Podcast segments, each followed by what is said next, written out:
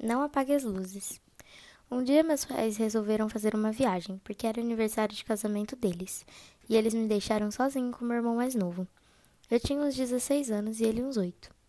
Nós sempre fazíamos brincadeiras, então estávamos brincando de pega-pega, e eu tranquei ele sozinho no quarto com as luzes apagadas.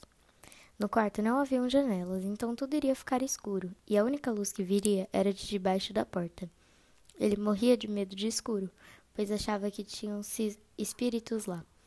Então escutei ele gritar. Tentei abrir a porta, mas não estava conseguindo. Passaram-se algumas horas e consegui abri-la, e ele não estava mais lá. Fiquei desesperado procurando, pois não o achava de jeito nenhum. Chamei a polícia, que era minha única opção. Quando ela chegou, acharam uma moeda muito antiga e rara no local.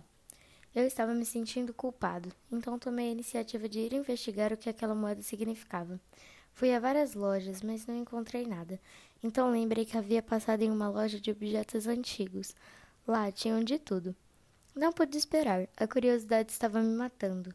Pesquisei onde era e fui lá.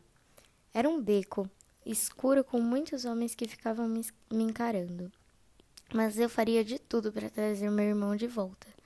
Por isso, não deixei o medo me abalar. Quando cheguei na loja e mostrei aquela moeda, o dono me olhou com cara de quem tinha visto um fantasma e disse: Aonde você conseguiu essa moeda? Eu era inocente e contei a ele tudo o que tinha acontecido. Ele falou para não mexer com isso e esquecer do meu irmão, pois não conseguiria achá-lo. Depois de tudo isso, eu fui embora. Lembrei também de uma notícia que tinha lido. Não entendi muito bem, mas vi um endereço. Como eu estava desesperado para saber o que tinha acontecido, fui até o endereço que encontrei sem nem pensar. Na verdade, meu irmão foi sequestrado, e aquela moeda significava que eu era a próxima pessoa a ser sequestrada.